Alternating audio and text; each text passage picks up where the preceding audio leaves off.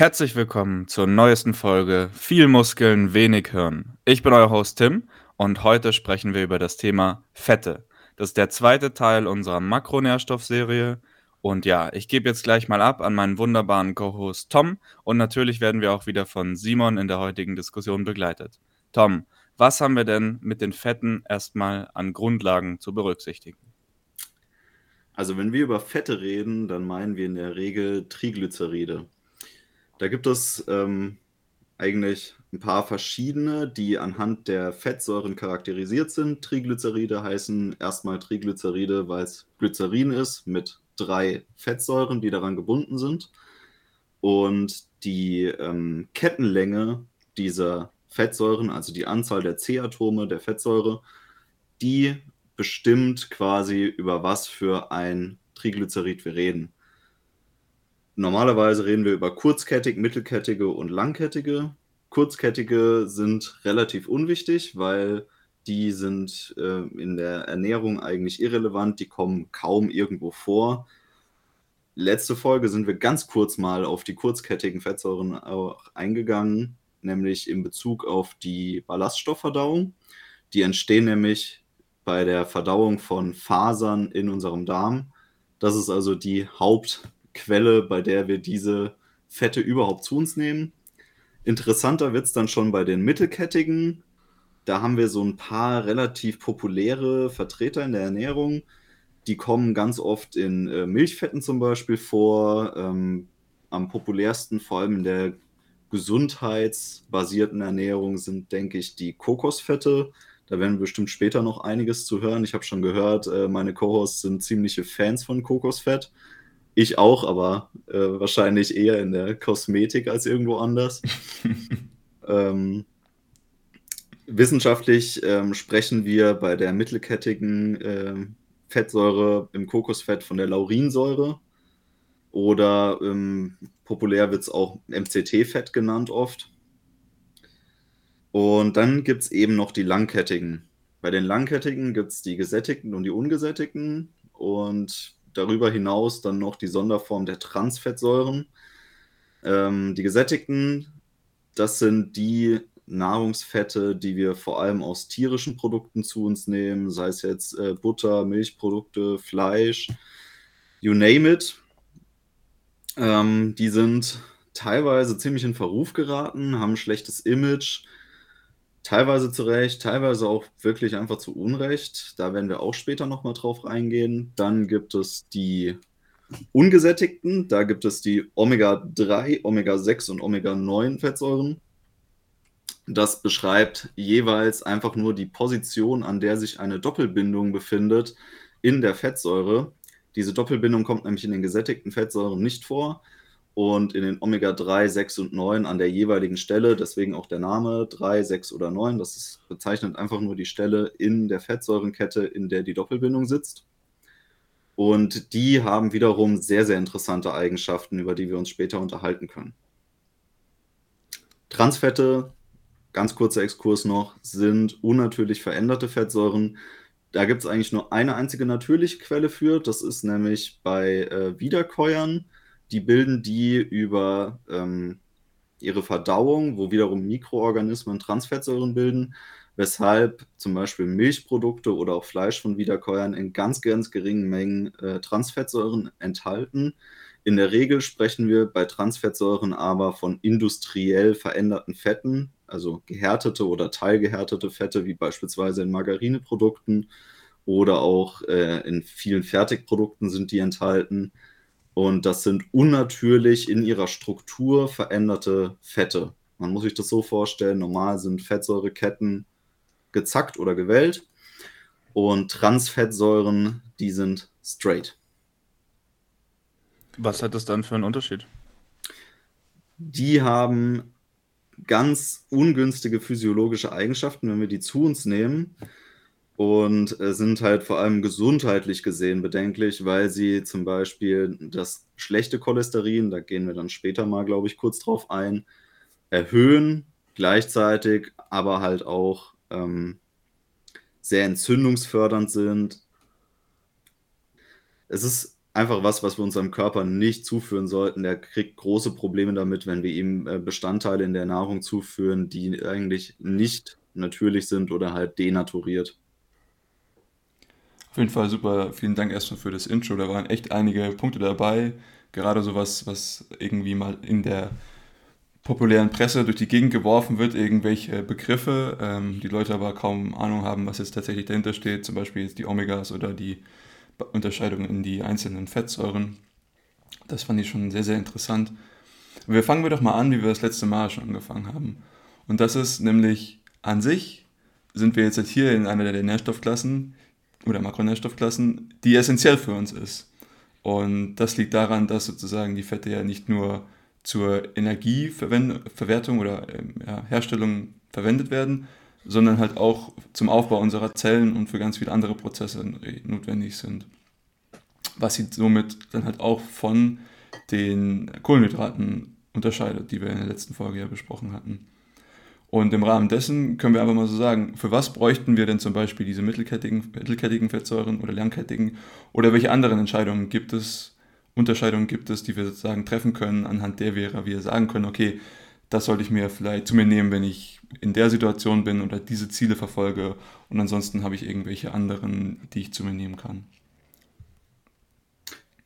Ja, du bist schon darauf eingegangen, dass wir hier von einem essentiellen Nährstoff reden. Ähm, ganz kurz, natürlich sind nicht grundsätzlich alle Fette essentiell, sondern wir haben ganz bestimmte Fette, die wir über unsere Nahrung zu uns nehmen müssen, ohne die wir nicht funktionieren könnten, weil unser Körper die nicht aus anderen Rohstoffen äh, quasi selbst bilden kann.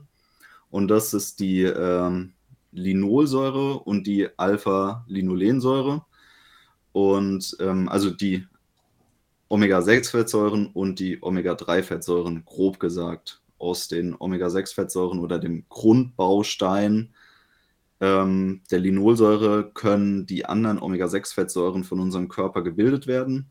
Bei den Omega-3s ist es ein bisschen komplizierter. Da gilt zwar nur die Alpha-Linolsäure als essentiell, weil der Körper durchaus in der Lage ist, daraus die weiteren Omega-3-Fettsäuren EPA und DHA zu synthetisieren. Diese Syntheseleistung, die macht unser Körper aber sehr, sehr schlecht. Also gerade mal 5% von der ALA wird eigentlich umgewandelt. Und das ist auch noch ein Prozess, der sehr störanfällig ist. Also der ist zum einen wird er oft blockiert durch Medikamente, die wir einnehmen. Er wird aber auch blockiert durch äh, Mikronährstoffmängel, die auftreten können. Beispielsweise ist ähm, unsere Versorgung mit Zink, Magnesium und Vitamin B6 für den Ablauf der enzymatischen Umwandlung in EPA und DHA essentiell. Und wenn wir da einen Mangel haben, dann funktioniert es auch schon nicht mehr. Und zudem ist das Enzym, was hierbei äh, eingesetzt wird, eins, um das sich die Omega-6-Fette äh, Omega mit den Omega-3s streiten. Das heißt, das Verhältnis dieser beiden Fette in unserer Ernährung hat auch nochmal einen ganz großen Einfluss darauf, wie die Syntheseleistung in unserem Körper ist.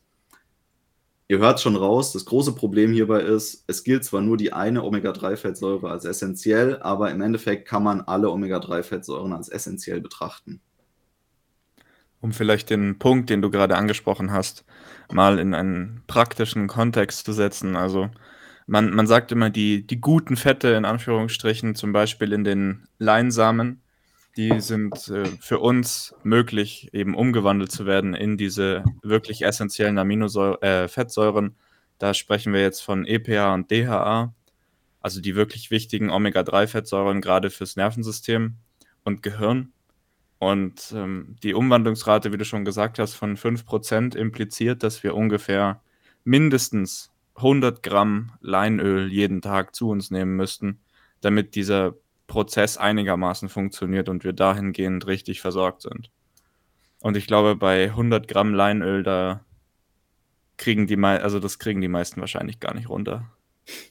Will ich auch niemandem an antun müssen. Ähm, äh, kleine Umrechnungsleistung nochmal. tatsächlich ähm, bei der Umrechnung von 100 Gramm beziehst du dich jetzt auf eine angestrebte Syntheseleistung von 5 Gramm der Fettsäuren EPA und DHA. Habe ich recht?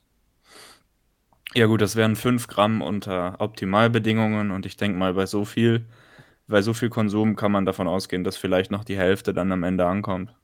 Ja, wir müssen ja bedenken, dass Leinöl, obwohl Leinöl eine der besten Quellen für äh, das ALA ist, die wir kennen, auch nur in Anführungszeichen 58% ALA enthält. Das heißt, 100 Gramm bzw. 100 Milliliter Leinöl würden diesen theoretischen Bedarf bzw. diese theoretische Syntheseleistung auf 5 Gramm der, ähm, man nennt sie auch marinen Omega-3-Fettsäuren, überhaupt nicht leisten können. Jetzt äh, kann man den Zuhörer aber auch beruhigen. Diese 5 Gramm, das ist schon, da reden wir von einem sehr, sehr optimal gedachten Bereich. Der bezieht sich auf Untersuchungsergebnisse, die an Inuit durchgeführt worden sind, ähm, die aufgrund ihrer sehr, ich sag mal, ähm, spezialisierten Ernährungsgewohnheiten eine tägliche Aufnahme von etwa 5 Gramm EPA und DHA zu sich nehmen, weil sie sich eben nur von sehr fetten äh, Seefischen und äh, Robbenfleisch ernähren. Und ähm, da können wir auch mal so einen kurzen Exkurs vornehmen. Wo kommen diese Omega-3-Fette überhaupt her, über die wir hier die ganze Zeit reden? Ich hatte ja gerade schon gesagt, dass man sie auch marine Omega-3s nennt. Das kommt daher, dass sie vor allem in Seefisch vorkommen, natürlich weiterhin auch in anderen marinen Lebensformen, wie zum Beispiel Krill oder auch verschiedenen Algen, die natürlich die Basis des Ganzen bilden. Also das ist die in der äh, Pyramide die, die Basis. Die Algen werden vom Grill gegessen, der Grill wird vom Fisch gegessen und der Fisch reichert dann eben diese Omega-3s an. Und grundsätzlich gilt auch, je kälter das Gewässer der Herkunft dieser marinen Lebensmittel, desto höher der Anteil dieser Omega-3s. Das liegt an den speziellen Eigenschaften, die diese eben haben, die vor allem blutverdünnende Effekte aufweisen, weswegen sie auch herzschützend sind.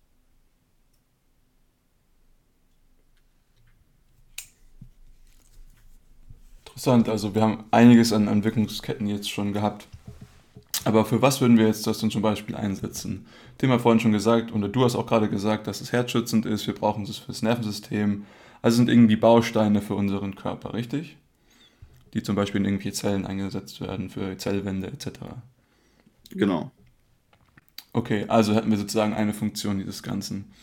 Ähm, du hast vorhin schon angesprochen, und zwar die mittelkettigen Fettsäuren. Und deren Funktion, die Tim und ich sehr wertschätzen, ist tatsächlich nicht diese als Energie, äh, nicht als Zellbestandteil einzusetzen, sondern als Energieträger zu nutzen. Und da sprechen wir halt von den mittelkettigen Fettsäuren, wie wir jetzt schon als äh, Kokosöl zum Beispiel identifiziert haben.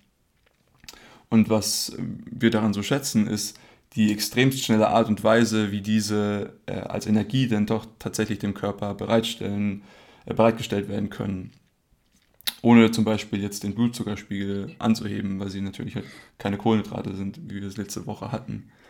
Und ähm, wie, wie wir es zum Beispiel einsetzen, ich glaube, oder du kannst dann auch nochmal drauf eingehen, Tim, wie du es machst.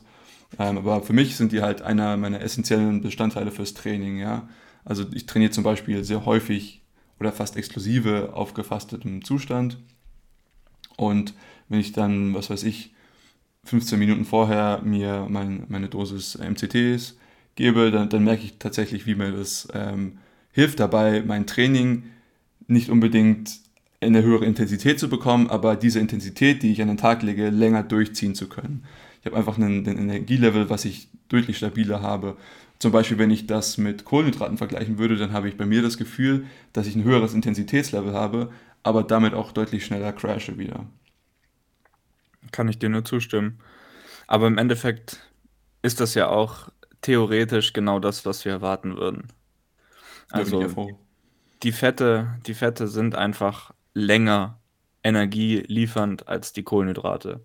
Und interessanterweise sehen wir mit den mittelkettigen Fettsäuren jetzt auch wieder so ein Phänomen, wie wir es in der letzten Folge hatten, wo wir von Tom gezeigt bekommen haben, dass der Zucker, der den höchsten Blutzuckerwert erzeugt, Maltose ist. Und Maltose ist ja eigentlich auch kein, kein kurzkettiger Zucker, kein Einfachzucker, sondern eigentlich ein komplexes Kohlenhydrat. Und Maltodextrin, was so gerne von vielen Sportlern, auch von mir, nach dem Training verwendet wird, ist eigentlich eher komplex und trotzdem hat es eine sehr, sehr krasse Auswirkung auf den Blutzuckerspiegel. Und es ist jetzt wieder sehr ähnlich mit den mittelkettigen Fettsäuren. Sie sind eben keine kurzkettigen Fettsäure, aber trotzdem können sie ohne jegliche große Verdauungsleistung direkt als Energielieferanten ins Blut fließen. Und das macht sie eben schon zu einem sehr, sehr wichtigen Bestandteil. Und jetzt Achtung, eines gefasteten Trainings. Also man kann natürlich auch äh, in, in einem nicht gefasteten Training mit einem Frühstück davor MCT-Öle verwenden oder auch MCT-Öl-Ersatzprodukte aus Pulver oder sowas.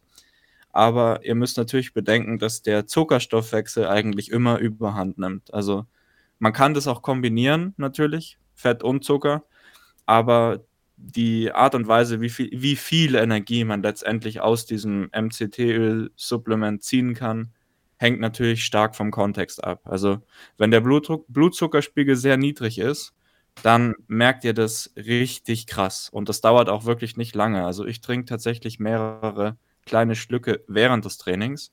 Und typischerweise dauert es nach dem Schlückchen MCT-Öl ungefähr zwei bis drei Minuten, bis man den Effekt spüren kann. Wie gesagt, auf nüchternen, gefasteten Magen. Das ist sehr interessant, eure Beobachtung, dass das mit dem gefasteten Zustand zusammenhängt. Das äh, unterstreicht ja auch so ein bisschen die Popularität aus verschiedenen ähm, Keto-Diätgruppen, die auch auf ähm, Kokosfett oder MCT-Öle schwören. Also Stichwort Bulletproof Coffee, das ist ja so dieser Hype, dass man Kokosfett in seinen Kaffee reinrührt und dann ist das so der richtige Energiepush in der ketogenen Diät. Und ähm, tatsächlich ist es so, dass die Studienergebnisse dafür eigentlich gar nicht vorliegen, dass ähm, MCTs im Training eine leistungssteigernde Wirkung haben, weil tatsächlich auch die ähm, Studien-Settings, in denen das getestet worden ist, das gar nicht gut hergegeben haben. Das Interessante an MCTs ist, dass MCTs bei Aufnahme nicht wirklich in Speicherfett umgewandelt werden können, sondern in der Leber direkt zur Synthese von Ketonkörpern genutzt werden. Und da ergibt sich so ein bisschen für mich diese Logik daraus, was ihr berichtet, dass ihr im gefasteten Zustand mit MCTs sehr gute Erfolge habt, die auch sehr schnell nutzbar sind für euch im Training, was in der generellen Studienlage nicht nachweisbar war, weil der Umsatz in den Studien so ungefähr bei zwei bis drei Gramm MCTs pro Stunde ungefähr lag was ja aber in einem Zustand, einem körperlichen Zustand ähm, der Ketose ganz anders sein kann. Genau, und diesen Zustand der Ketose hat man natürlich eigentlich nur, wenn man jetzt halt nicht super viele ähm, Kohlenhydrate in seinem Blut zur Verfügung hat. Ähm, gegeben dessen ergibt es vielleicht schon Sinn. Vielleicht, vielleicht kann man das Ganze auch nicht gefastet machen, wenn man dann aber sich halt sehr ketogen ernährt. Das wäre natürlich dann die nächste Frage was vom körperlichen Zustand ja irgendwo dasselbe ist. Genau, genau. Also es ist ja, ob man die, die sozusagen die ketogene Adaption durchs Fasten oder durch wirklich ketogene Ernährung hervorruft, ist ja erstmal in dem Fall dasselbe. Also ich denke auch, so, so wie du es gesagt hast, der, der Kontext ist halt entscheidend und wenn das Leberglykogen leer ist und der Blutzuckerspiegel nicht im dreistelligen Bereich, dann wird MCT-Öl immer ein, zumindest gefühlt eine Leistungserhöhung bewirken. Aber natürlich, wenn, wenn genug Zucker da ist, dann hat der Zucker halt einfach Vorrang im Energieverstoffwechselprozess und dann merkt man das nicht mehr so wirklich. Aber das ist, denke ich, auch wieder für unsere Ernährungsreihe typisch, dass einfach der Kontext oft maßgeblich ist. Das stimmt. Wir haben ja auch gesagt, dass wir verschiedene Ausprägungen gewisser Makronährstoffe in verschiedenen Situationen einsetzen. Und diesbezüglich wollte ich Tom auch nochmal fragen, weil er das vorhin angesprochen hat, dass er diese mittelkettigen Fettsäuren tatsächlich für kosmetische Zwecke noch verwendet. Hättest du da so ein paar Beispiele für uns? Also generell durch die Eigenschaft der MCT-Fette, dass sie zwar einen ähm, Schmelzpunkt haben, der ausreicht, dass sie bei normaler, ich sag mal, Raumtemperatur noch in gehärteter Form vorliegen, aber schon bei Temperaturen leicht darüber flüssig werden, macht sie halt eigentlich optimal für kosmetische Produkte wie beispielsweise Salben und Cremes weil man sie einfach bei Auftragen auf die, Körpertemper äh, auf die Haut bei Körpertemperatur verflüssigt und sie somit auch sehr gut einziehen können. Das heißt, wenn man irgendwie Probleme hat mit trockener Haut oder so, dann kann ich jedem nur empfehlen, einfach äh, Kokosöl parat zu halten und das zu benutzen, statt irgendwie Geld für andere äh, Cremes oder Salben auszugeben. Es, man fährt, denke ich, deutlich gesünder und ähm, auch billiger damit, wenn man das benutzt. Interessant, dass du das sagst. Ich habe äh, schon von Leuten gehört, die Kokosöl als Rasierschaumersatz nutzen, beziehungsweise auch als Aftershave. Ähm, ja, vielleicht auch eine interessante Alternative für all die, die da keine Lust haben, sich immer selbst was anzurühren oder aus der Tube zu nehmen. Auch eine interessante kosmetische Anwendung, die aus dem Bereich des Detox kommt, ist das äh, Ölziehen. Also quasi die, die ayurvedische äh, Form der Zahnreinigung. Da macht man auch, ähm, also es wird nicht ausschließlich Kokosfett dazu genutzt, aber es wird sehr gerne Kokosfett genutzt. Und zwar ähm, funktioniert Ölziehen so, dass man einen Esslöffel Kokosfett oder ein anderes geeignetes Öl ähm, benutzt. Man nimmt das in den Mund und zieht das dann durch die Zahnzwischenräume für etwa 20 Minuten wodurch ähm, bis in die Zahntaschen, also diese Taschen des Zahnfleischs um die Zahnhälse, die, ähm, die Öle vordringen können und dort alle möglichen in Öl löslichen Stoffe eben mobilisieren können, die man damit ausspült.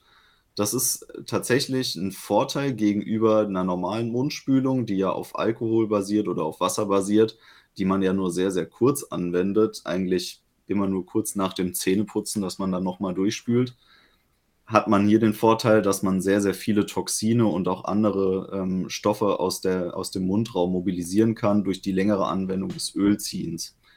Zudem wirkt ähm, das Kokosöl auch leicht antibakteriell. Also es hat sich auch da zum Beispiel eine ganz gute Wirkung gegen Karies gezeigt. In der Prophylaxe natürlich nur. Das ist sehr, sehr interessant, ja. Also ich kann das tatsächlich nur auf der Haut, die Anwendung. Und das muss ich auch sagen, so ein bisschen, ich, ich verwende es auch manchmal, wenn ich ein bisschen trockene Haut habe im Winter. Ähm, aber ja, davon habe ich tatsächlich noch recht wenig gehört gehabt. Haben wir sonst noch irgendwelche Anwendungspunkte von den mittelkettigen Fettsäuren oder beziehungsweise irgendwelche Aspekte, mit denen man da weiterkommen kann? Bei mir wären jetzt halt gar nicht mehr so viele bekannt tatsächlich. Kennt ihr Eiskonfekt? Das sagt mir tatsächlich was, ja. Das ist äh, diese Schokolade, die hat man ganz oft ähm, bei seiner Großmutter bekommen, wenn man da zu Besuch war, glaube ich. Korrekt. Die werden in so Schultütenartigen Verpackungen verkauft und das sind so kleine ähm, Förmchen, ich glaube aus Alu, die recht bunt sind. Und da ist so Schokolade drin oder so Nougat-mäßiges Zeug. Und das heißt Eiskonfekt, weil wenn man das in den Mund nimmt, dann wird das so ein bisschen kühl. Und das liegt tatsächlich daran, dass die Hersteller von Eiskonfekt ähm, Kokosfett oder MCTs zugesetzt haben. Dadurch, dass das ja einen relativ niedrigen Schmelzpunkt hat, gibt es da diesen Effekt, dass die Wärme, die dazu benötigt wird, um das zu schmelzen im Mund, verbraucht wird und es damit so ein bisschen kühler ist. Also, das ist ein Fun Fact, mit dem man bei Wer Millionär auf jeden Fall gewinnen kann. Also Ich meine, wenn wir, wenn wir sonst nichts anderes haben, dann können wir auch gerne zu den anderen großen Fett-Aspekten ja, übergehen, und zwar die langkettigen, die wir auch schon irgendwie sehr stark behandelt hatten. Und zwar in die, die gesättigten versus ungesättigten. Und da kommen wir jetzt in ein so sehr, sehr großes Feld. Ähm, ich glaube, hier spielt sich auch sehr, sehr viel von dem ab, was man als ja, Diskussion in den äh, populären Medien irgendwie anzusehen kann. Deswegen würde ich vielleicht da gerne mal einsteigen mit den Unterscheidung zwischen den, den gesättigten und ungesättigten Fettsäuren. Und äh, ich meine, Tom und ich haben schon die eine oder andere Diskussion geführt, ähm, was davon jetzt irgendwie notwendig ist, was essentiell ist. Ähm, und ich glaube, irgendwo die, die Wahrheit wird, wird natürlich irgendwo in der Mitte liegen. Aber genau, ich meine, an sich können wir, wie wir vorhin schon gesagt haben, wir haben irgendwie diese, diese gesättigten Fettsäuren und wie Tom das schon angesprochen hat, sind das hauptsächlich tierische Produkte, aber ähm, Olivenöl gehört, glaube ich, auch noch zu den gesättigten Fett, äh, Fetten. Und das ist auch ein großer Hauptbestandteil meiner Ernährung, würde ich mal besagen. Ja, äh, tatsächlich äh, liegst du da falsch. Das möchte ich gleich mal kurz korrigieren, weil ähm, beim Olivenöl ähm, sprechen wir vom Hauptbestandteil, der hier als vor allem gesundheitlich so positiv ähm, immer wieder angesprochen wird, von der Ölsäure. Und das ist eine äh, Omega-9-Fettsäure. Ach, tatsächlich. Eine einfach ungesättigte Fettsäure nennt man sie auch. Hm. Also das ist dieser Unterschied zwischen den mehrfach und einfach ungesättigten Fetten. Und in Olivenöl, aber auch in Rapsöl zum Beispiel, kommen vor allem die einfach ungesättigten Fettsäuren, die Ölsäure vor. Und ähm, die hat hier diesen, diese positive Wirkung, die da oftmals ähm, zugesprochen wird, in, äh, aus diesem Bereich der mediterranen Ernährung auch heraus. Während die gesättigten Fette tatsächlich eigentlich exklusiv in tierischen Produkten vorkommen. Und die sind auch dadurch ausgezeichnet, dass sie bei Raumtemperatur immer gehärtet vorliegen. Also das ist kaum jemals irgendwo flüssig, außer in speziellen Produkten wie beispielsweise in Milchprodukten. Man muss aller, allerdings auch noch dazu sagen, dass die Ölsäure, die du gerade angesprochen hast, die ja als Hauptbestandteil von Olivenöl über drei Viertel im Normalfall ausmacht, diejenige ungesättigte Fettsäure ist, die von der Reaktivität her mit am niedrigsten ist. Also die kommt den gesättigten Fettsäuren noch eher nahe.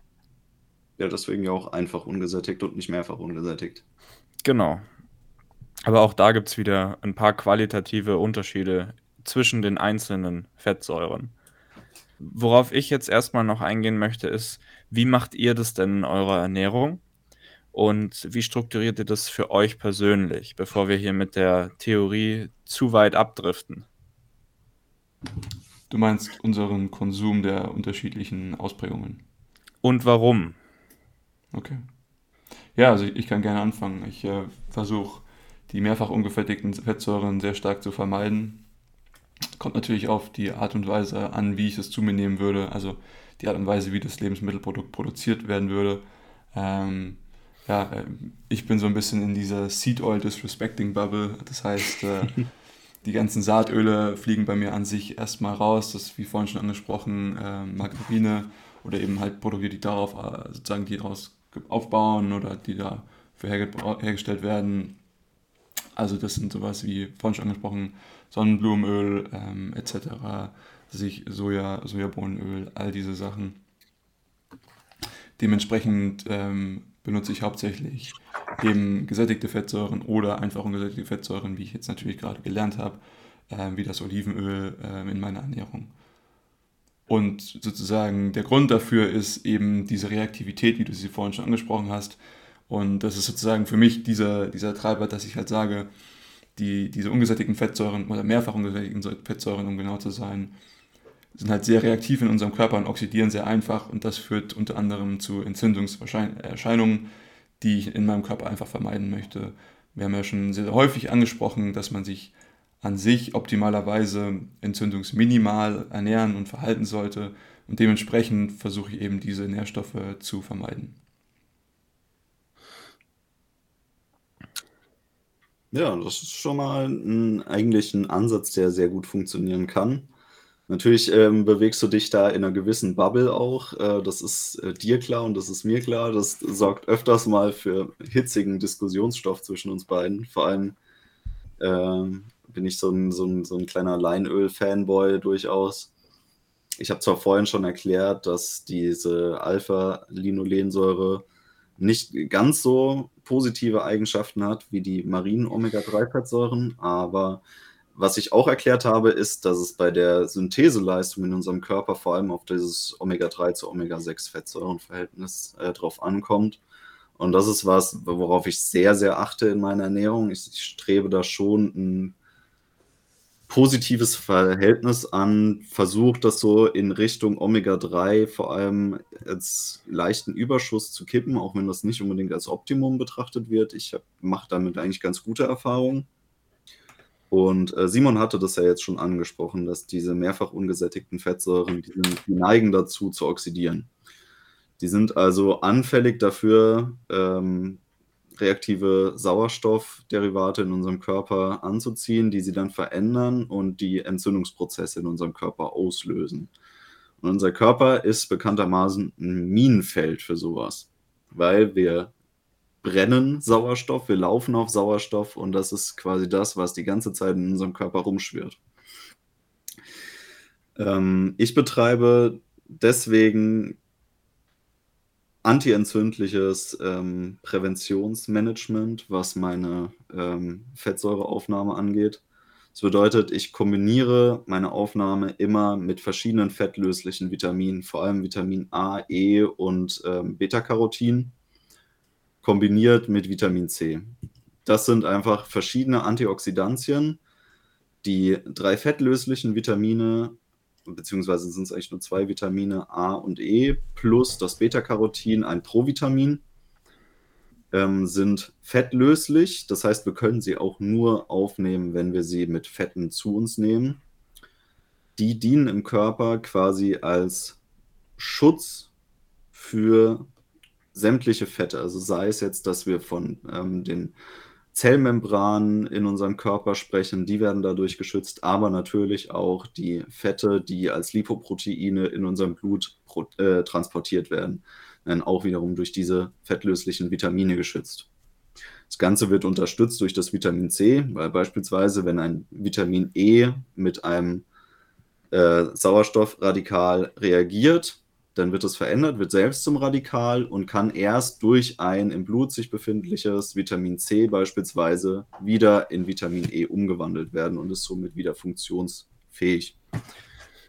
Das ist so ein, ein Grundbaustein in, in meiner äh, Ernährung, was Fette betrifft. Außerdem halte ich es relativ für notwendig, sich auch mit den Omega-6-Fettsäuren auseinanderzusetzen, vor allem mit der Gamma-Linolensäure, also eigentlich einem Stoffwechselderivat der Linolensäure. Die hat zwei ähm, Stoffwechselderivate, einmal die Arachidonsäure, die kommt auch in sehr, sehr vielen tierischen Lebensmitteln vor, die wir zu uns nehmen. Ähm, die ist entzündungsfördernd dann gibt es aber noch die Gamma-Linolensäure und die ist so ein bisschen ähnlich wie die marinen Omega-3-Fettsäuren, nur ein bisschen weniger wirksam. Ist auch entzündungshemmend und ähm, ist auch recht gut in der äh, Vorsorge für verschiedene Krankheiten, die man vor allem im Alter irgendwie mal bekommen könnte. Die kommt jetzt aber nur in sehr, sehr wenig Lebensmittel vor. Also die kommt in äh, Nachtkerzenöl und in Borretschsamenöl in ähm, entsprechender Menge vor. Borretschsamenöl ist jetzt das, was man sich eher leisten kann von den beiden Ölen. Das ist auch das, was ein bisschen eine höhere Konzentration hat. Ansonsten kommt die noch in Hanfsamen vor oder so. Aber wie gesagt, das ist was, das ist schon eigentlich ein bisschen sehr tief in die Thematik eingestiegen wenn man da ins Feintuning geht. Normalerweise reicht die Syntheserate dafür aus. Aber wenn man versucht, äh, Omega-6-Fettsäuren in der Ernährung so gut wie auszuschließen, dann macht es doch Sinn, da teilweise darauf zu achten, dass man das mit zuführt und auch aufnimmt. Ja, und ansonsten achte ich da wie Simon auch drauf, vor allem Olivenöl zu konsumieren, vor allem wenn ich koche. Es ist ja auch eins der hitzebeständigen Öle. Das heißt, das ist auch tatsächlich zum Kochen geeignet. Und das war es im Großen und Ganzen. Also ja, Algenöl. Da bin ich auch am Start.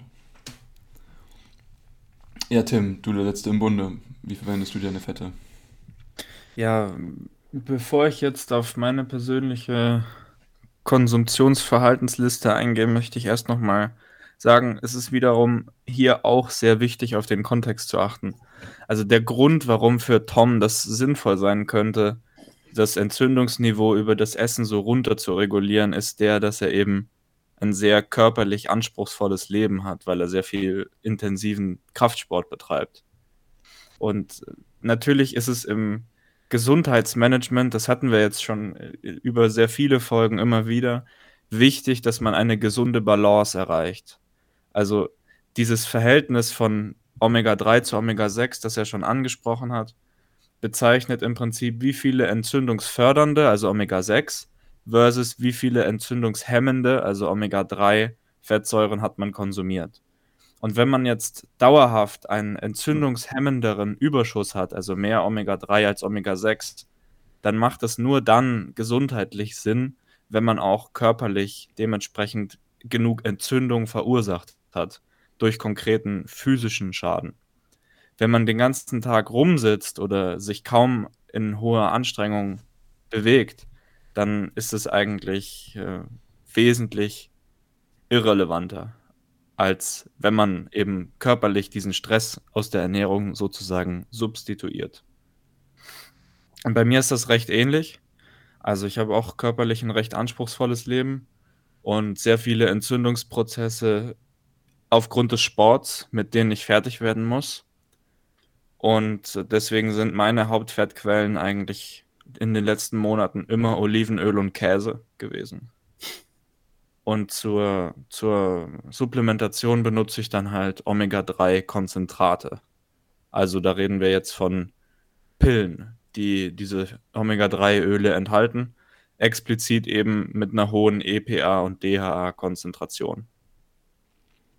Ähm, die Idee dahinter ist die, ich esse meistens einmal am Tag eine sehr große Mahlzeit, beziehungsweise kurz vor dieser großen Mahlzeit gibt es noch einen Proteinshake. Ähm, aber vom, vom Verdauungszyklus her kann man es schon so als eine Mahlzeit bezeichnen. Also wir reden hier von einem Konsumtionszeitfenster von 90 bis 120 Minuten. Und die, die Idee ist eben, dass ich dadurch, dass ich meinem Körper generell einen, einem zu hohen Kalorienkonsum gegenüberstelle, möchte ich, dass die, die Entzündungsprozesse, die daraus resultieren, nicht überhand nehmen.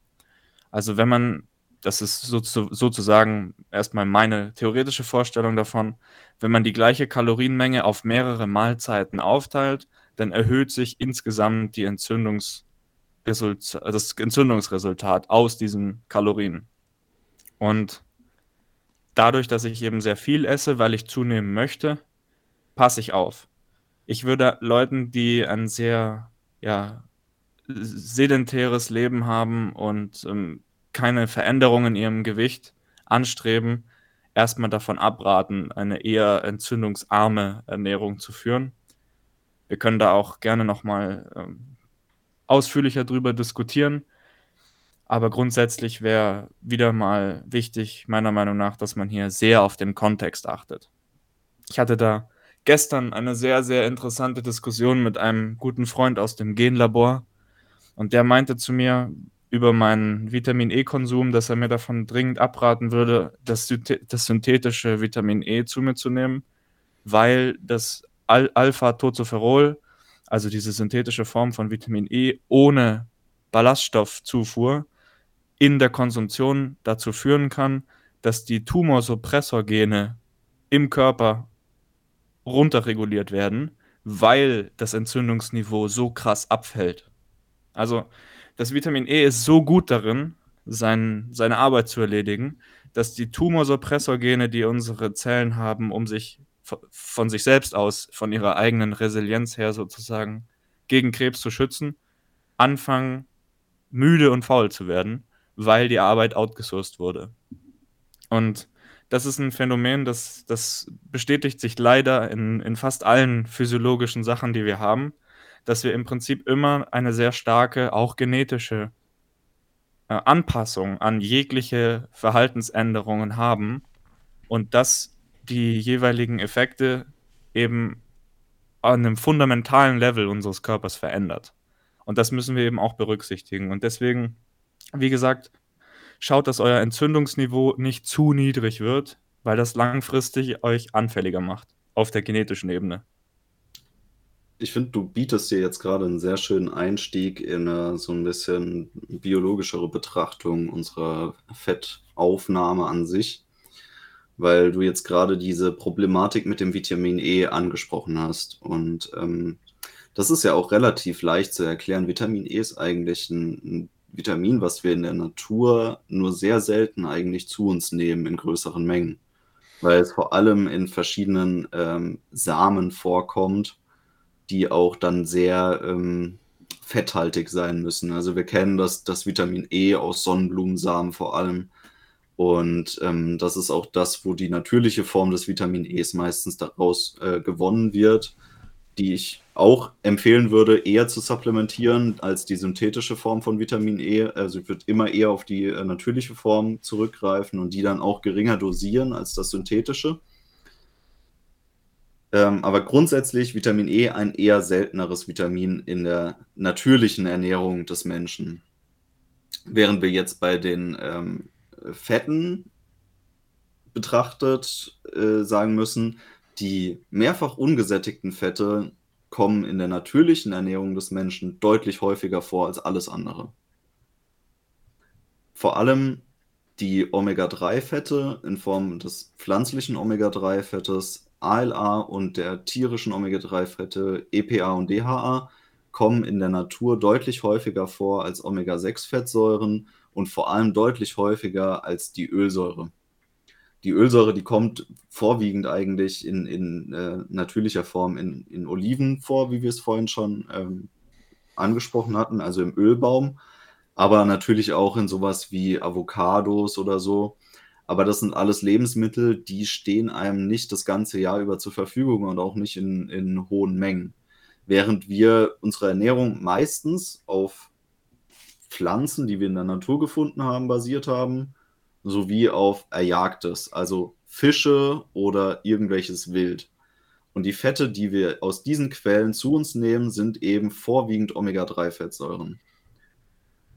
Dieses Bild, dass wir viele gesättigte Fette zu uns nehmen, das kann man nur sehr, sehr schwer auf den Urzustand des Menschen übertragen, weil wir nie diese ähm, gut ernährten Tiere aus der, aus der Massentierhaltung oder auch generell aus, aus dem, der menschlichen Zucht eigentlich in der Natur vorfinden, sondern wir finden Tiere, die, die natürliches Leben gelebt haben, die über natürliche Ernährung, die natürlich wieder auf Pflanzen basiert, die vorwiegend Omega-3-Fettsäuren enthalten oder halt ein gewisses Verhältnis aus Omega-6 zu Omega-3-Fettsäuren, die reichern natürlich auch eher Omega-3-Fette an und bilden daraus dann wieder EPA und DHA. Das heißt, das sind eigentlich die Sachen, die wir vorwiegend in der Ernährung zu uns genommen haben und auch deswegen sollten wir unsere jetzige Ernährung eigentlich darauf basieren. Gebe ich dir vollkommen recht. Ähm, Nochmal so ein bisschen, um auf diese gesättigte, ungesättigte Debatte zurückzugreifen. Ich glaube auch an sich, dass die ungesättigten Fettsäuren per se nicht, nicht schlimm sind. Ich glaube allerdings, dass die Art und Weise, wie wir sie heutzutage zu uns nehmen, das Problem ist. Denn wir haben ja schon gesagt, ähm, diese oxidieren, oder die Wahrscheinlichkeit, dass sie oxidieren, ist de deutlich höher. So, und wenn ich jetzt halt deutlich mehr Zeit habe, oder die Oxidationsrate erhöhe, dann habe ich halt ein Problem. Und das sehen wir halt in unserer Produktion. Wir haben nämlich diese Fertigprodukte oder irgendwelche Produkte, die viele Verarbeitungsprozesse zwischen, zwischen den einzelnen Stufen haben, bevor sie dann beim Endkonsumenten sind. Und das ist alles Zeit, in der Oxidation passieren kann. Und weiterhin setzen wir sie in Prozesse aus, die diese Oxidationsrate erhöhen, nämlich zum Beispiel Hitze oder Wärme. Und das ist zum Beispiel auch das Problem bei der Herstellung von diesen äh, besagten Ölen, von diesen äh, Saatölen, was ich sozusagen immer anspreche.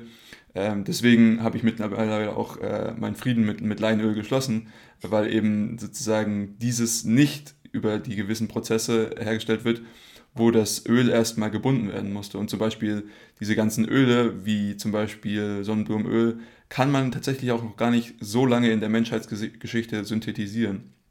Also man musste es tatsächlich irgendwie lösen, dieses Öl, und das geht, glaube ich, erst seit Mitte der 50er Jahre oder sowas.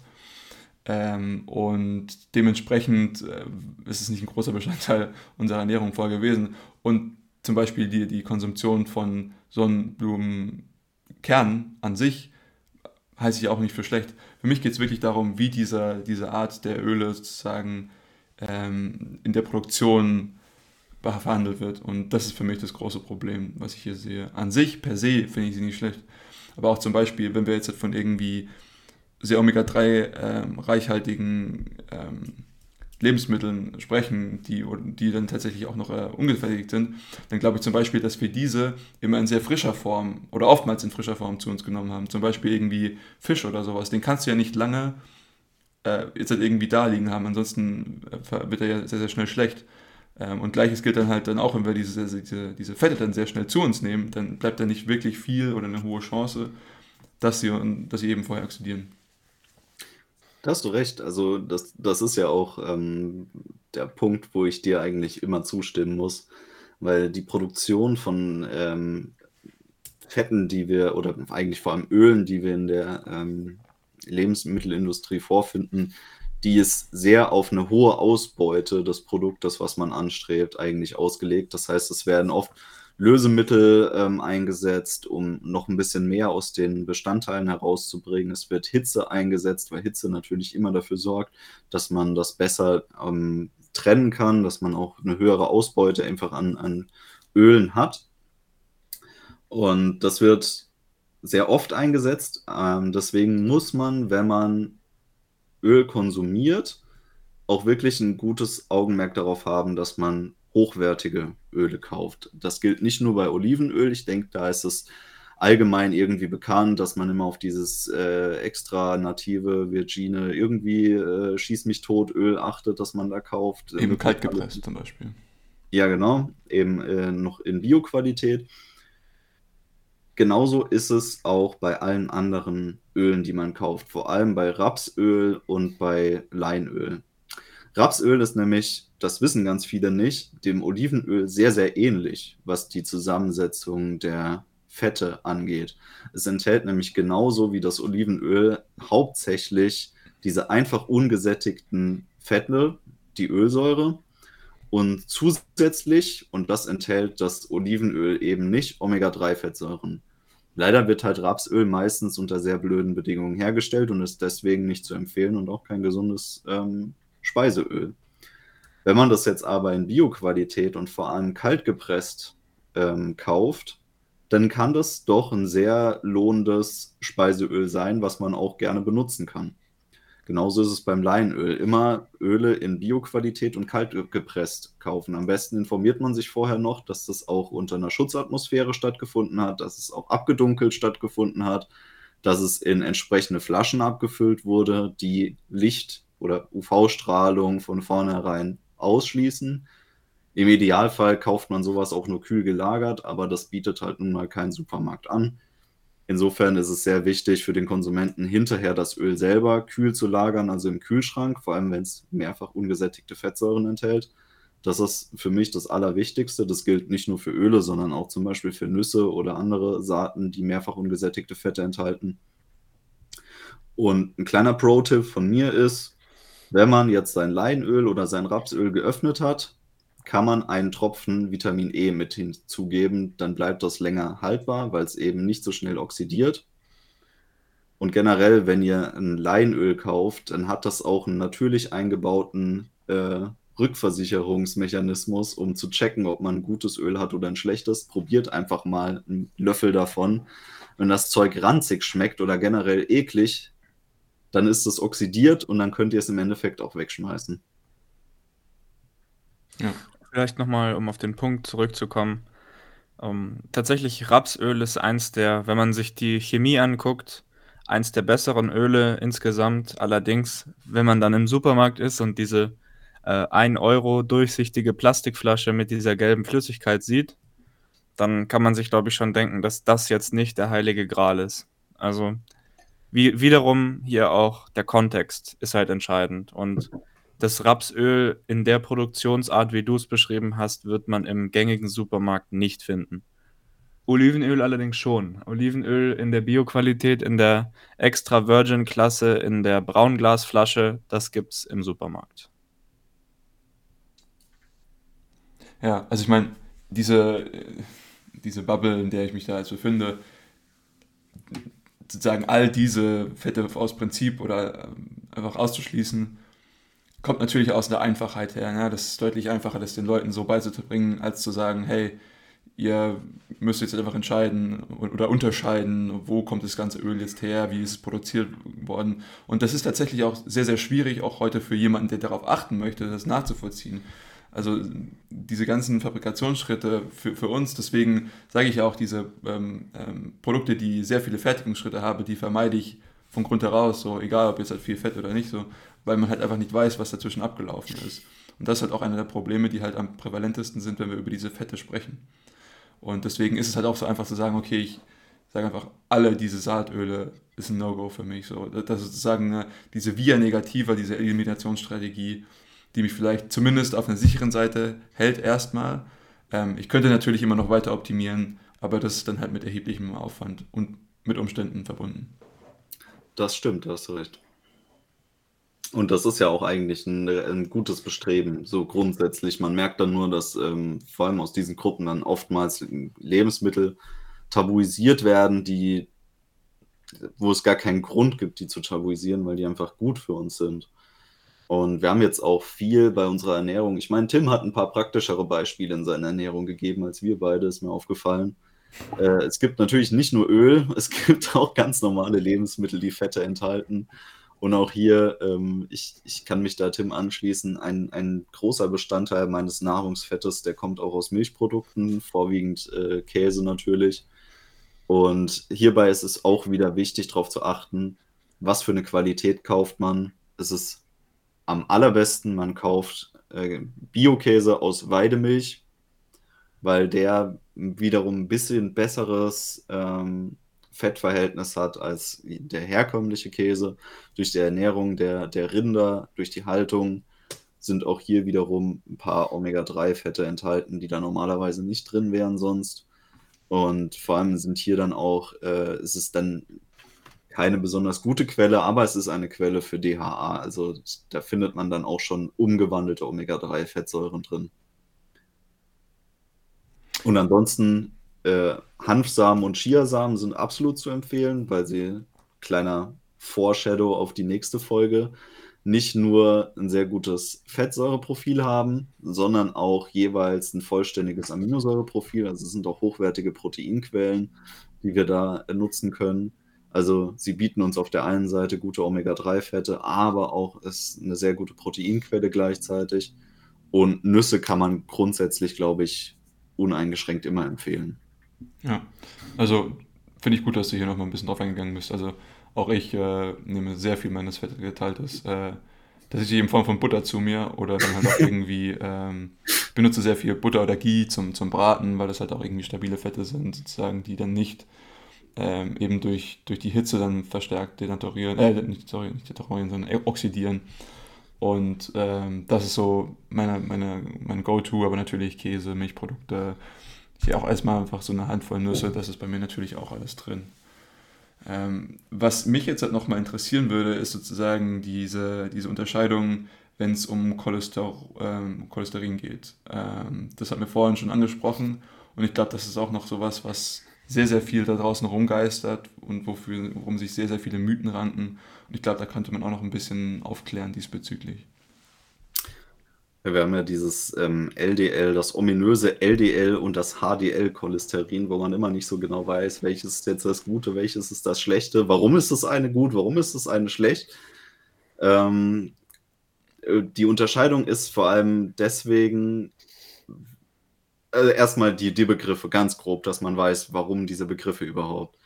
LDL äh, äh, bedeutet Low Density Lipid. Und und HDL High Density. Und mhm. die LDLs dienen vor allem der, dem Transport von Nahrungsfetten von der Leber zu Organen.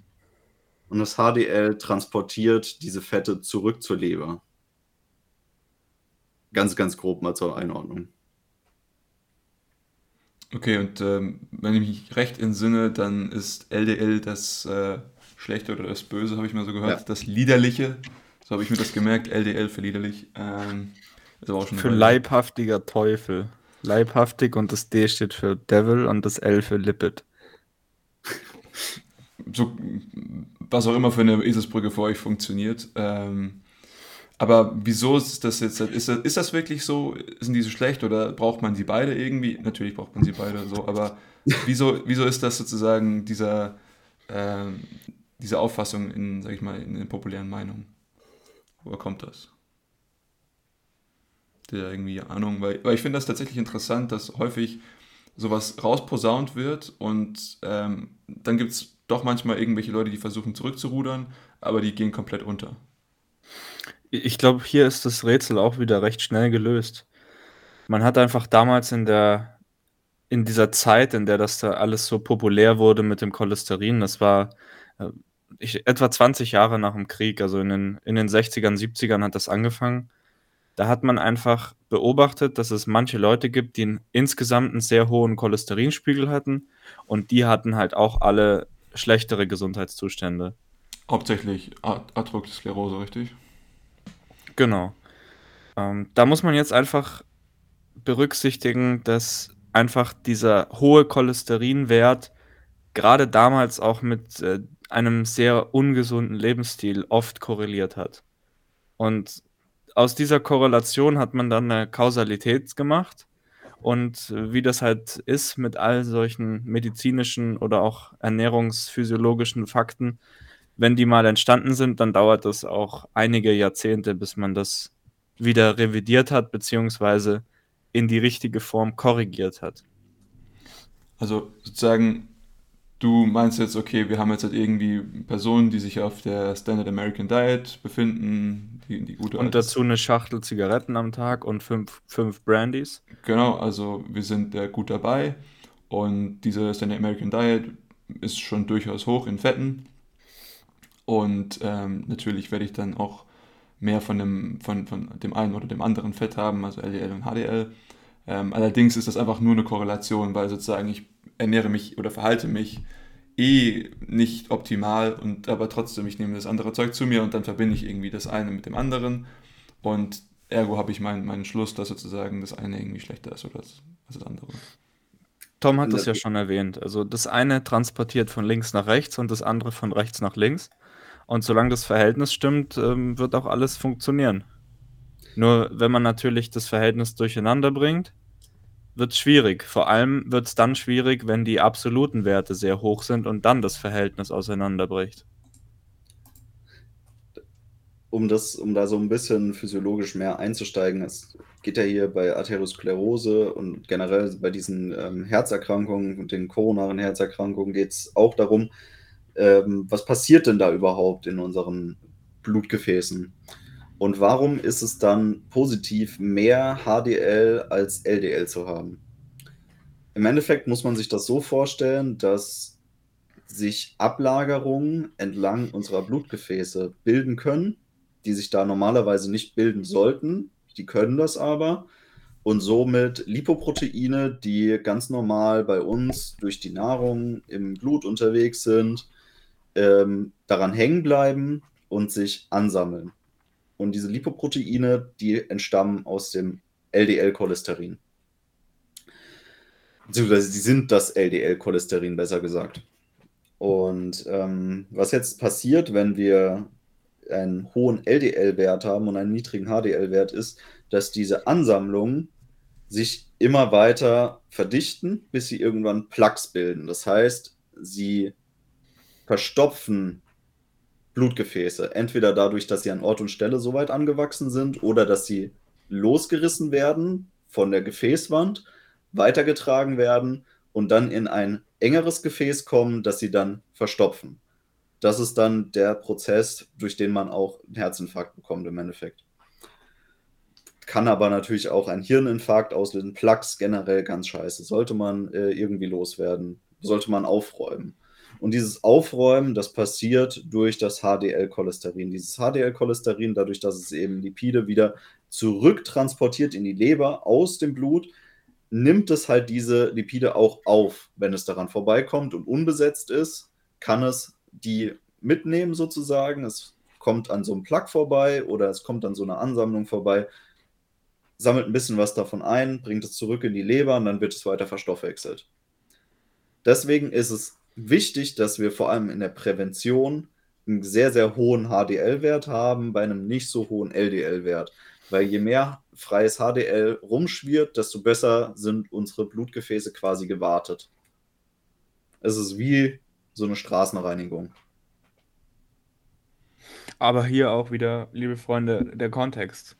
Also, wenn man immer erhöhte Blutfette hat und viel zu viel Zucker im Blut und dazu auch noch sehr viel Fructose konsumiert, dann hat man noch hohes HDL-Cholesterin.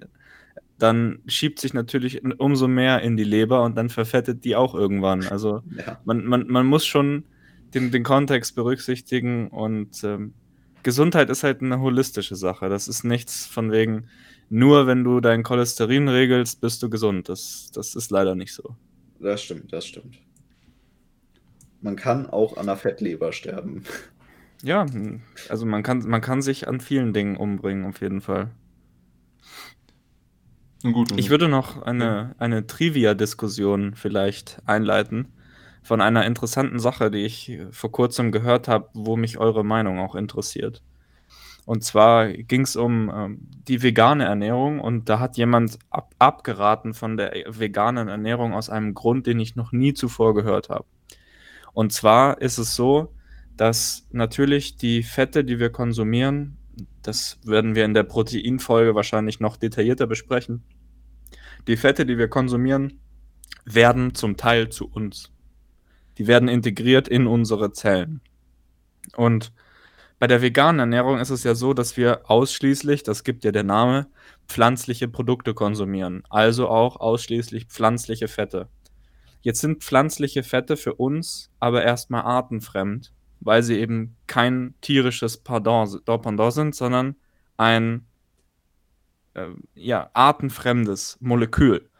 Und was diese Person gemeint hat, ist jetzt, dass dadurch, dass die Pflanzenfette in unsere menschlichen, also tierischen Körperzellfette umgewandelt werden, gibt es so eine kleine Mimikrie, einen Kopierprozess, bei dem sozusagen ein, ein Stück weit Pflanze noch mit durchsickert.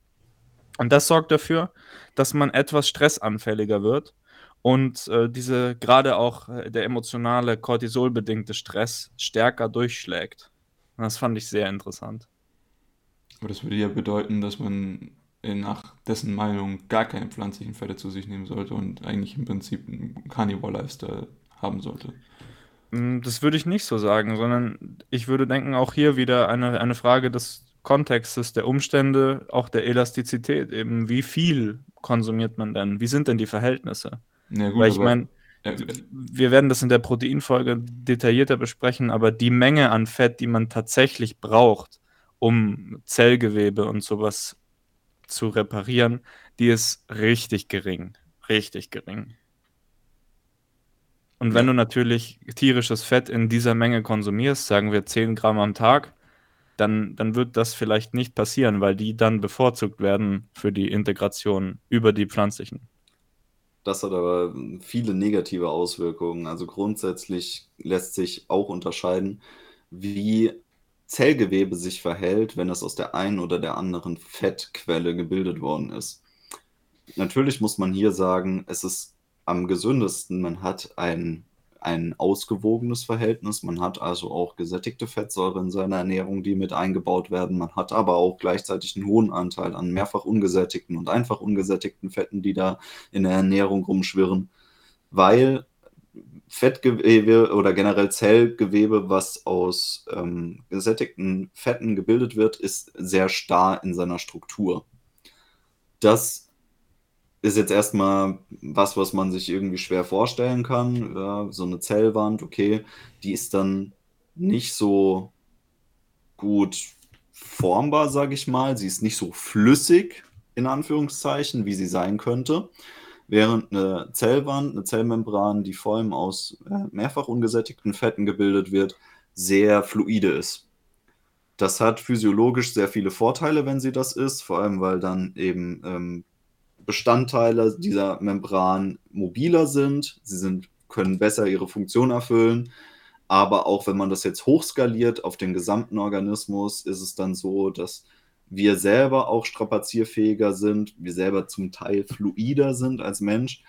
Ähm, zum Beispiel sind wir weniger anfällig dafür, ähm, Dehnungsstreifen zu bekommen, falls wir übergewichtig werden. Wenn eine Person übergewichtig wird, die sich recht gesund dabei ernährt, dann ist sie nicht anfällig dafür, durch schwaches Bindegewebe, wie man es oft ähm, nennt, ähm, diese, diese Dehnungsstreifen zu bekommen. Während eine Person, die durch eine sehr ungesunde Ernährung übergewichtig wird, dahingegen sehr anfällig ist. Es gibt ein paar mehr Einflussfaktoren darauf, zum Beispiel auch Rauchen oder sowas trägt dazu bei, dass sowas passieren kann, aber das ist schon ein großer Einflussfaktor. Und gerade deswegen ist es wichtig, dass unsere Zellmembranen aus mehrfach ungesättigten Fetten mit aufgebaut werden. Nicht nur die, sondern auch unsere ähm, Nervenzellen sind darauf angewiesen, dass sie vor allem aus mehrfach ungesättigten Fetten bestehen, neben anderen Bestandteilen, auf die wir eigentlich heute noch gar nicht eingegangen sind, äh, was relativ schade ist, aber werden wir bestimmt irgendwann nachholen.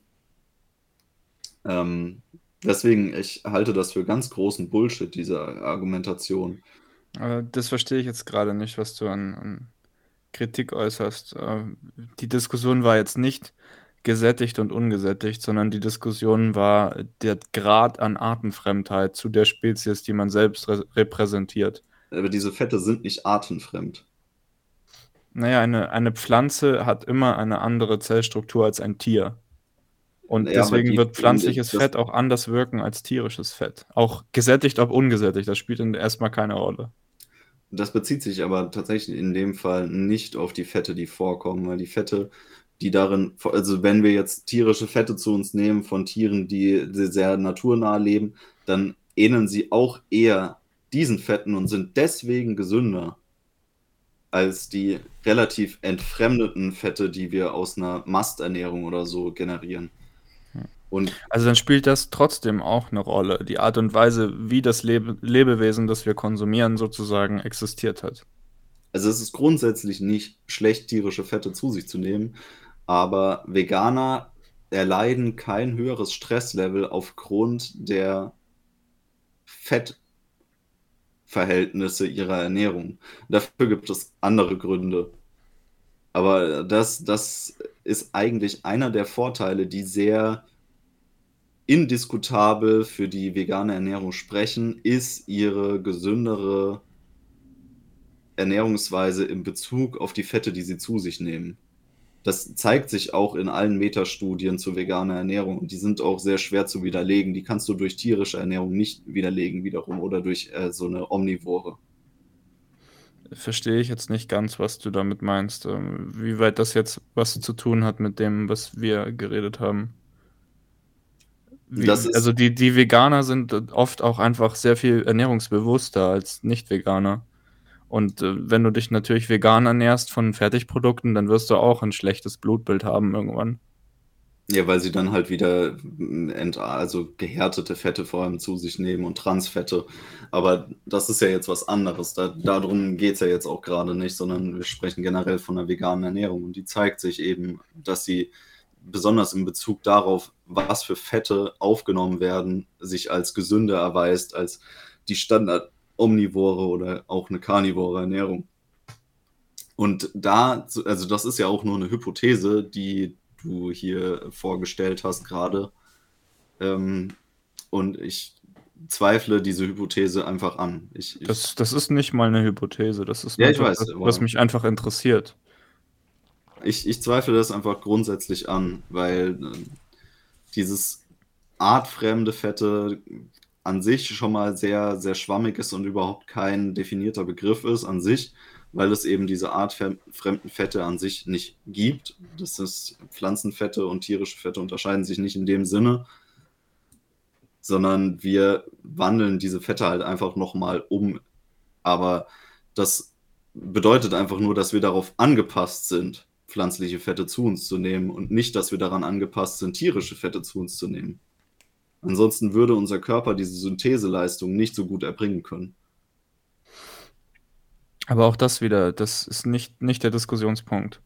Es geht nicht darum, das eine oder das andere, sondern es geht ums Verhältnis. Und bei eine vegane Ernährung ist ja eine Eliminationsdiät. Also es wird ja das Verhältnis in eine Richtung gekippt. Das stimmt, aber das würde bedeuten, dass wir einem Stressfaktor ausgesetzt sind, wenn wir keine tierischen Fette zu uns nehmen. Und ich glaube nicht, dass das der Stressfaktor ist.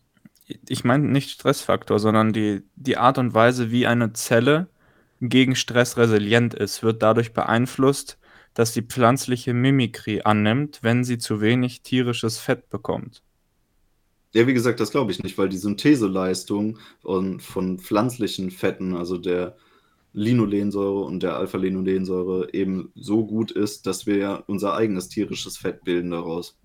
Insofern sind wir nicht darauf angewiesen, tierisches Fett aus der Ernährung zu uns zu nehmen. Also du würdest sagen, selbst wenn man es komplett eliminiert, ist es langfristig kein Problem. Ja, weil, weil die Syntheseleistung unseres Körpers ist ja gegeben. Und wir sind nicht darauf angewiesen, die irgendwie outzusourcen. Das ist, ist diese Syntheseleistung im, im Lebenszyklus auch in höherem Alter langfristig stabil oder äh, schwankt die in irgendwelche Richtungen oder trendet die nach unten? Ja, ne, also die Syntheseleistung von generell gesättigten Fettsäuren ist sehr stabil. Wir reden ja jetzt einfach nur von gesättigten Fetten hierbei. Das Problem mit den Omega-3-Fettsäuren in der veganen Ernährung, das halte ich für sehr valide. Veganer, die, die sehr einseitig äh, nur pflanzliche Omega-3-Fettsäuren zu sich nehmen, ohne Algenöl zu supplementieren, die haben große, große Probleme, weil diese Syntheseleistung in unserem Körper nicht effizient ablaufen kann. Also die Synthese von pflanzlichen Fetten zu gesättigten Fetten, die ist sehr effizient und da muss man sich keine Sorgen machen. Okay. Ja, danke. Tatsächlich nochmal ein spannender Diskurs. Habt ihr sonst noch irgendwelche Punkte, die ihr gerne anbringen wollen würdet? Esst Butter.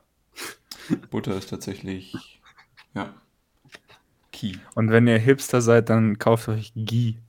Könnt ihr aber auch selbst machen. Wenn ihr Geld scheißt, dann kauft euch Ghee. Ich kann sagen, einfach Butter kaufen, einen Topf, oben schön abschöpfen. Macht euch Ghee selber. Korrekt, korrekt.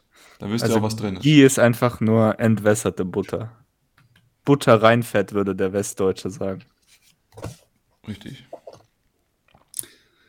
Ähm, tatsächlich würde ich gerne noch kurz ähm, auf den einen Punkt eingehen, den wir jetzt noch nicht genannt haben, und zwar die, ähm, die Phospholipide haben wir noch gar nicht angesprochen. Also es sind auch wieder Lipide, die in unserer Nahrung vorkommen, die wir auch brauchen für die Synthese von Körperzellen und vor allem auch Nervenzellen, die aber als nicht essentiell gelten, aber die durchaus teilweise einen Hype bekommen haben.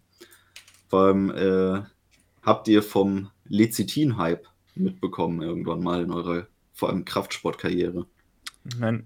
Schon mal gehört, aber ich kann es gerade nicht einordnen. Lecithin ist ähm, ein Phospholipid, was vor allem in Sonnenblumenkernen, aber auch in Soja vorkommt. Das ist auch, wird oft in ähm, in der Nahrungsmittelindustrie eingesetzt als Emulgator zum Beispiel. Da kenne ich es. Steht Und, immer auf dem Eiweißpulver-Etikett drauf, ja. Genau. Sonnenblumenlecithin oder Sojalecithin. Genau, und das wird da sehr gerne hinzugefügt. Aber grundsätzlich ist Lecithin deswegen in Hype gekommen, weil man dem Ganzen eine ganz große, einen hohen Effekt auf die Syntheseleistung unseres Körpers für verschiedenste Zellarten zugesprochen hat. Somit natürlich auch der Biosynthese für Muskeln. Und ähm, das liegt daran, dass unsere Zellwände vorwiegend aus Phospholipiden bestehen im Endeffekt. Also gar nicht mal so sehr aus anderen ähm, Fetten, sondern oder Lipiden, sondern vorwiegend aus Phospholipiden. Und das ist dann äh, eine Zeit lang haben sie versucht, das Produkt deswegen populär zu machen, indem sie damit geworben haben, dass man damit ganz gut Muskelaufbau betreiben kann. Davor war das so ein Supplement, was man vor allem alten Menschen für den Erhalt der geistigen Leistungsfähigkeit gegeben hat. Also das ist, weil es eben Nervenzellen bildet und da auch sehr essentiell für ist, hat man Lecithin da gegeben und da ist es auch, finde ich, valide und gut aufgehoben.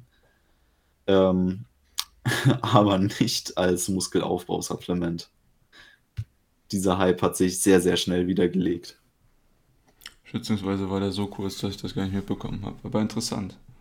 Also muss so im Bereich 2015 bis 2016 irgendwann mal gewesen sein, dass das äh, im Trend war, würde ich mal schätzen. Hm. Also hätten wir das auch schon sehr schnell debunked. Sehr interessant.